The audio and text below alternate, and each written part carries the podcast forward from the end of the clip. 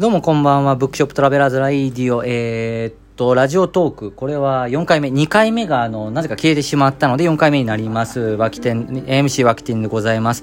えー、っと、今日は、はい、トレックさんと、あとお客様一人がやってきまして、はい、えーっとですね、トレックさんがなんか、えーっと、99時間と言いつつ、実は127時間かけて、えっ、と、店にたどり着いて、えっ、と、ジンを納品するという謎のイベントをやったので、なんかそのことについていろいろ話したりなんかしていますというわけで、えなんでこの企画することになったんですか？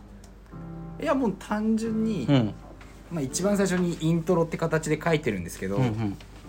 自分で作るって自由じゃないですか,、うんうん自分でいつ頃作っていつ頃納品みたいなのを決められるっていうのは強みなんですけど最近なんかみんなそれにうなんていうの？あぐらをかいてうんうん。いいのができるまで何にもしないとかあーはいはいはい。あの、そういうことじゃねえよな。ジンってそういうことじゃねえよなってことだよね。だから逆に今回は自分で締め切りを決めてそこまでに納品をして。な納得するから納得させるじゃないけどうんうんうん。いつもだと納得するまでこう文章を書いたり写真編集したりとかっていうので,、で結局できないとか、うんうんすごい時間がかかるっていうのが、うんなんか怠慢だなって思ったんで怠慢。怠慢怠慢ね。やりゃできるのに もう怠惰だと。怠惰もう時間がないお金がないわそれはもう聞き飽きたともう言い訳に過ぎないと。じゃあやろうとやるかやらねえかしかねえと。そうですね なので、まあ、土浦に行く予定があったんで、うん。移動しながら写真撮って文章を考えて編集して製本して99時間で納品をしようと。はい。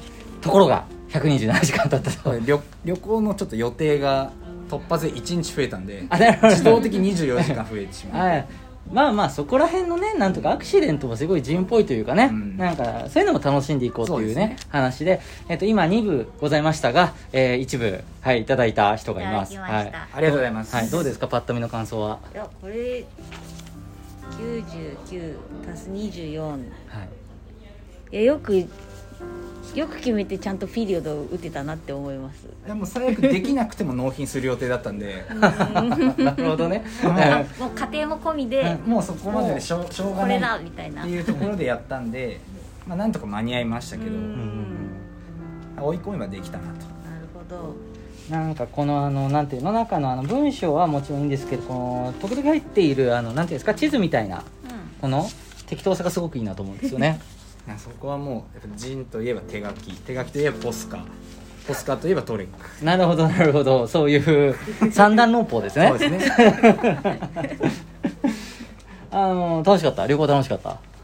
いや楽しかったんですけど、うん。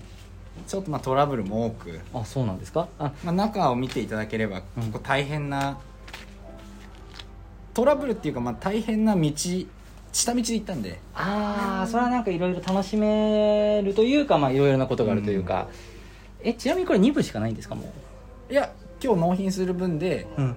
4部作って2部置いて、はい。明日ジンピクニックがあるんでそこで2部置いて。えで今家のプリンターを使ったんですけど写真のところは、はいはいインクがなくなったんで、はい。今のところ4部しかない。え今のところ4部しかない、えー増刷予定です、ね、増刷予定であの、はい。欲しい方がいればおっしゃっていてくださいはいえー、お配りします。あ一応ちょっとあのまあちょっとね後が使えてるというあのトレックさんが後が使えてるということで、そろそろまとめに入らせていただきますが、はい。えーこのね あのジェーン僕すごい面白いなと思っていて、はい。あのっていうのもジェーン結構あの日本だとえー、何ですか2010年くらいとか、あのもっと早い人だと2005,6年みたいな確か人もいると思うんだけども、あの僕が知ってるのは2010年くらいでっていうのも大阪に僕が3人かいた時の、えーブックスダンタリオンっていうジン専門店があったんですよ中崎町の桜ビルっていうところの3階にあったんで今はもうないですよ。でそこでなんかあの初めてジンという存在を知ってその人がなんかもうその場でジン作ろうみたいなことを言って大事なのは初期衝動だみたいなことすごい言ってたんですよね。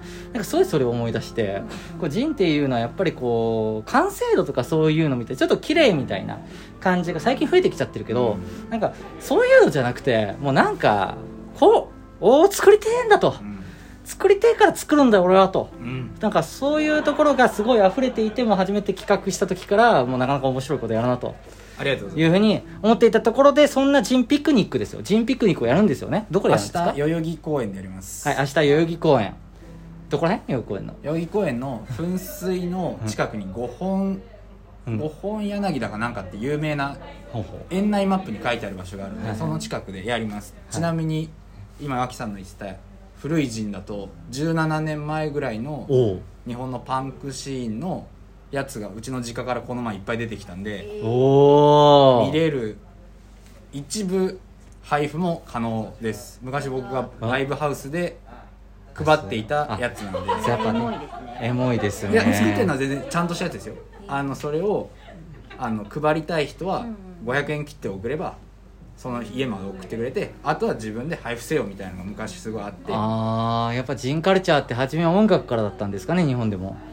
多分そうじゃないなかな。いですかね。あのねアメリカのねジンあのファンジンみたいなところから来てるみたいな、まあまあまああっちだと SF と音楽と両方ありますけども。っていうところですがえっ、と明日、えー、11月15日日曜日。日曜日12時から12時から。噴水の近くの5本なんとかの代々木公園ね。代々木公園の噴水の近くの5本なんとか。園内マップで確認してください。エンタメマップで確認してください。12時から何時まで？一応3時ぐらいで完全撤収4時です寒いと思うんであわかりましたありがとうございます。トレックさんでした。えっ、と、最後、ブックショップトラベラーの宣伝しますと、えっ、と、明日もですね、12時から8時までやっているんですが、えー小川かなさんという、えーイラストレーターさんの初個展が明日の、えーまあ、7時くらいですね。7時とか。あーそれくらいまで、が最終日となっておりますので、うん小川かなさん在庫しておりますので、えーぜひ来ていただければなと思います。他にもあの、脇店の本とかですね、あのー曲がり店主73点のいろんな面白いトレックさん含めた本がたくさんございますので、えーぜひ皆さん、えー日曜日来ていただければなと思います。代々木公園近いので、はしご OK ですよってことですね。はい。じゃあそういうわけで、ブックショップトラベラーズライディオでした。ありがとうございました。